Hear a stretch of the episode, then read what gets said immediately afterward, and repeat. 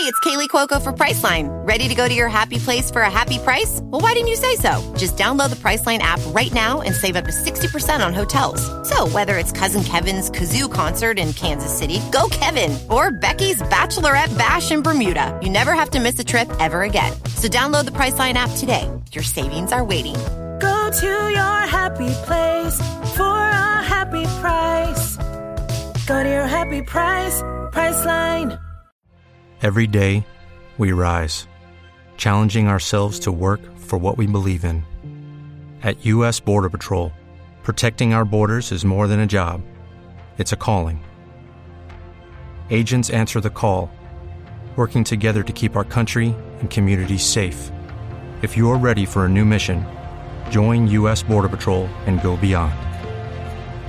Learn more at cbp.gov/careers.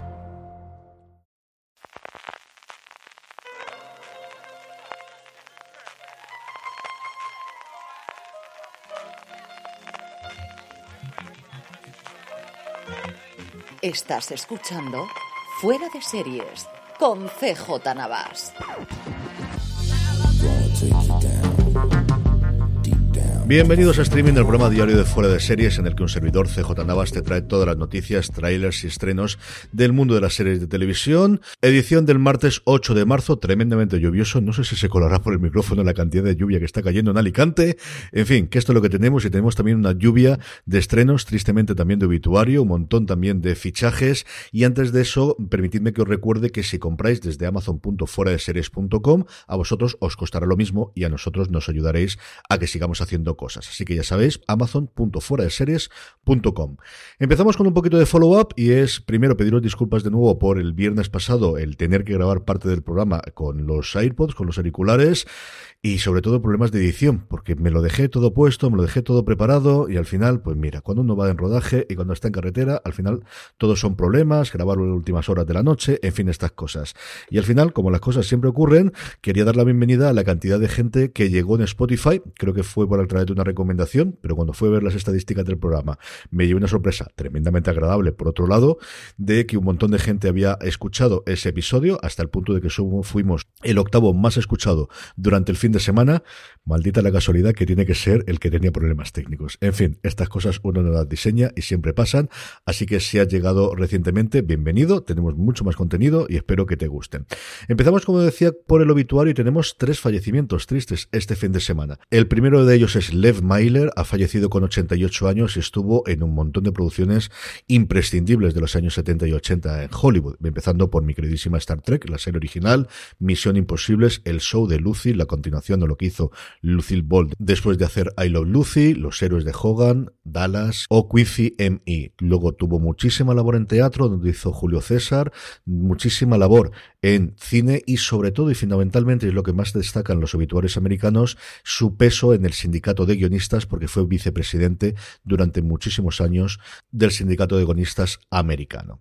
El siguiente fallecer mucho más joven, John Stahl, 68 años, un actor yo creo conocido para el gran público por su papel eh, durante las primeras temporadas de Juego de Tronos como Richard Karkstack, eh, con su barba larguísima y muy, muy, muy blanca, no es evidentemente lo primero que hizo, y es que prácticamente toda su vida estuvo en una soap opera, en un culebrón, en una serie diaria escocesa que yo desconocía, es que se llama Take the High Road, donde estuvo ni más ni menos que desde el 82, desde 1982 hasta el 2003. Ahí en nada, 21 años, estuvo como personaje dentro de este Take the High Road, que desconocía por completo. Yo al final sí que conocía, pues eso, eh, Neighbors, la serie australiana que ha lanzado tantísimas estrellas australianas, que precisamente se comunicaba la semana pasada que llegaba a su fin, o series americanas como Días de nuestra vida, conocida yo creo que para el gran público a través de Friends y como Joey estaba dentro de su culebrón, que es cierto que es real, o Hospital General, o cosas similares, desconocía por completo la existencia de esta escocesa, como os digo, y también por su labor en teatro, como suele ser habitual con casi todos los actores británicos. Por último, con 88 años, Mitchell Ryan, que estuvo en su momento en Dark Shadows, una serie cuyo título que seguro es mucho más conocida para el gran público, sobre todo el público más joven por la adaptación cinematográfica que encabezó Johnny Depp en el 2012, pero es una serie mítica de las que hubo iniciales de terror, que es cierto que era un género que si la ciencia ficción se cogía, y es cierto que las grandes eh, series de ciencia ficción de los 60 solían tener un puntito terrorífico, aquí nos íbamos al terror gótico, nos íbamos a los monstruos tradicionales, duró en la BC desde el 66 al 71 y él estuvo allí, el bueno de Mitchell Ryan estuvo en ella. Luego en un montón de series conocidísimas, como Las Chicas de Oro, como Saltesware, como Madlock, como Se ha escrito un crimen, como Hospital General, de lo que os hablaba hace un segundo, y también más recientemente en Dharma y Greg, ha fallecido, como os digo, con 88 años. A todos ellos, como siempre decimos, que la tierra les sea leve. Como es normal de la casa, cuando tenemos premios, nos encanta repartir premios, así que vamos a comentar, ha habido varios durante el fin de semana, pero los más importantes son los Spirit Awards, que están intentando encontrar un hueco que ha dejado los Globos de Oro, veremos si resurgen el año que viene, en una gala presentada por dos de mis personas y de mis parejas favoritas, como son Megan Mulally y Nick Offerman, con alguna que otro improperio lanzado sobre Putin. Las grandes noticias, desde luego, es la parte del cine, porque tenemos los Oscars ahí a la puerta y arrasó en los premios La hija perdida, con eh, Maggie Gyllenhaal incluida eh, con el premio, pero también se dieron premios a series y en estos tenemos un poquito de reparto y sobre todo pues a una de las novedades o a una de las nuevas series que han amado la crítica americana como es Reservation Dogs. Reservation Dogs se llevó los dos premios que había para una nueva serie, tanto la mejor serie nueva como al mejor elenco en una serie nueva, que son dos premios distintos y como os digo, ganó los dos Reservation Dogs. Luego tuvimos al mejor actriz y mejor eh, actor. Actriz se llamó Susan Du por eh, el ferrocarril subterráneo, el primer gran premio en los últimos tiempos de esta serie, adorada por la crítica especialmente americana, pero que ha pasado bastante desapercibida en el resto de los premios a partir de ahí y los números en Amazon no parece que fueron eh, demasiado. El boca a oreja yo creo que puede funcionar a lo largo del tiempo y es una serie a la que se puede volver y revisitar eh, con el tiempo. Y el mejor actor, de nuevo, Lee Jong Jae por El juego del calamar, que promete dar bastantes, bastantes alegrías a Netflix durante este año en faceta de premios. Pasamos a España, dos noticias. La primera de ellas, Netflix ficha a los responsables de Aquí no hay quien viva, de la que se avecina, del pueblo, a los hermanos Laura y Alberto Caballero, para producir una nueva comedia llamada Machos Alfa. La serie nos cuenta o nos va a explorar las dificultades de salirse de los roles establecidos y adaptarse a los nuevos tiempos. La sinopsis que nos mandan desde Netflix es la abolición del patriarcado se acerca, en plena crisis de la masculinidad, cuatro amigos cuarentones están vendiendo su trono, privilegio e identidad.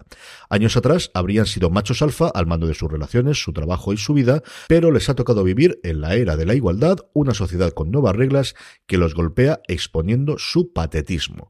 La primera producción fuera de eh, los dominios de Mediaset y de A3 Media ya funcionaba muy, muy, muy, muy bien sus series cuando entraban en plataformas, especialmente a Netflix, y me alegro muchísimo por ellos porque creo que son dos creadores sencillamente maravillosos y el que tengamos creadores que puedan salir eh, de, España y que sean fenómenos globales siempre es una buena noticia. Otra más doméstica, AMC confirma en España el estreno de lo que faltaba de la séptima temporada de Fear the Walking Dead. Va a llegar el 18 de abril a las 10 y 10 de la noche y tiene el gran atractivo, yo creo para todo el público y especialmente para mí, que es una actriz que me encanta, de la vuelta de Kim Dickens, de la vuelta de Madison Clark, que abandonó la serie al finalizar la cuarta temporada. Tenéis en la noticia en fuera un pequeño adelanto de eh, AMC de por dónde pueden ir los tiros en esta nueva temporada, o mejor dicho, esta segunda parte de la séptima temporada.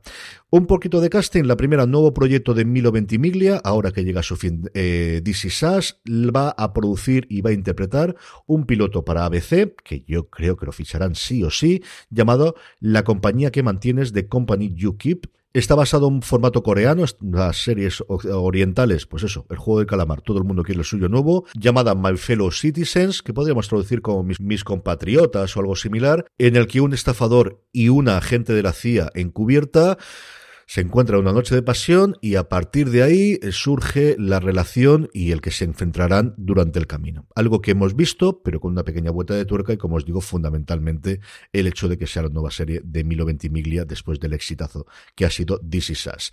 Y en casting también, por fin tenemos el protagonista del reboot de la continuación de Quantum Leap y es que Raymond Lee va a ser el que interprete al nuevo protagonista, será el sucesor del personaje que interpretó en la serie original Scott Bakula, se llamará el Doctor Ben Seong, que es al mismo tiempo un científico, de hecho un físico muy reconocido a nivel mundial, y un hombre de fe que está trabajando en el proyecto de viajes en el tiempo llamado Quantum Leap, y a partir de ahí funcionamos. Recordemos que detrás de ella está el equipo de La Brea, que es uno de los grandes éxitos de la televisión en abierto en Estados Unidos en esta temporada y que de forma extrañísima sigue sin llegarnos a España. Trailers, muy poquita cosa, porque tenemos principio de semana, mañana seguro que tenemos muchas cosas más.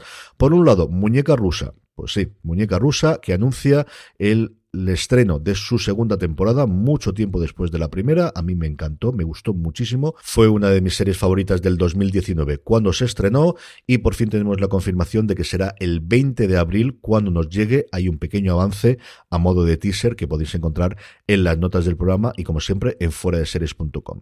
Y también tenemos un adelanto, un tráiler oficial de Tierra Natal, Soil en la versión americana que cuenta la historia de unos hermanos musulmanes tremendamente emprendedores que deciden que para poder evitar el problema de qué ocurre cuando fallece alguien, lo enterramos en Marruecos, lo devolvemos a Marruecos o lo enterramos en Bélgica, van a importar tierra de Marruecos para que puedan enterrarse a las personas dentro de un ataúd en eh, Bélgica. Mm, tenía una pinta divertidísima, divertidísima.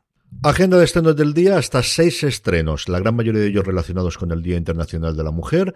Filming estrena Total Control, las trampas del poder y los sucios tejemanejes de la política entran en acción en esta suerte de Borgen, con dos actrices en estado de gracia, Deborah Mailman y Rachel Griffiths. Netflix trae la segunda temporada de Guía Astrológica para Corazones Rotos, que cuenta o sigue contando la relación de Alice con David. HBO Max estrena Rux, una serie rumana en la que la protagonista se enfrenta a una exigente carrera y, entre su hermana y su armante, a una buena dosis de drama en la capital de Rumanía.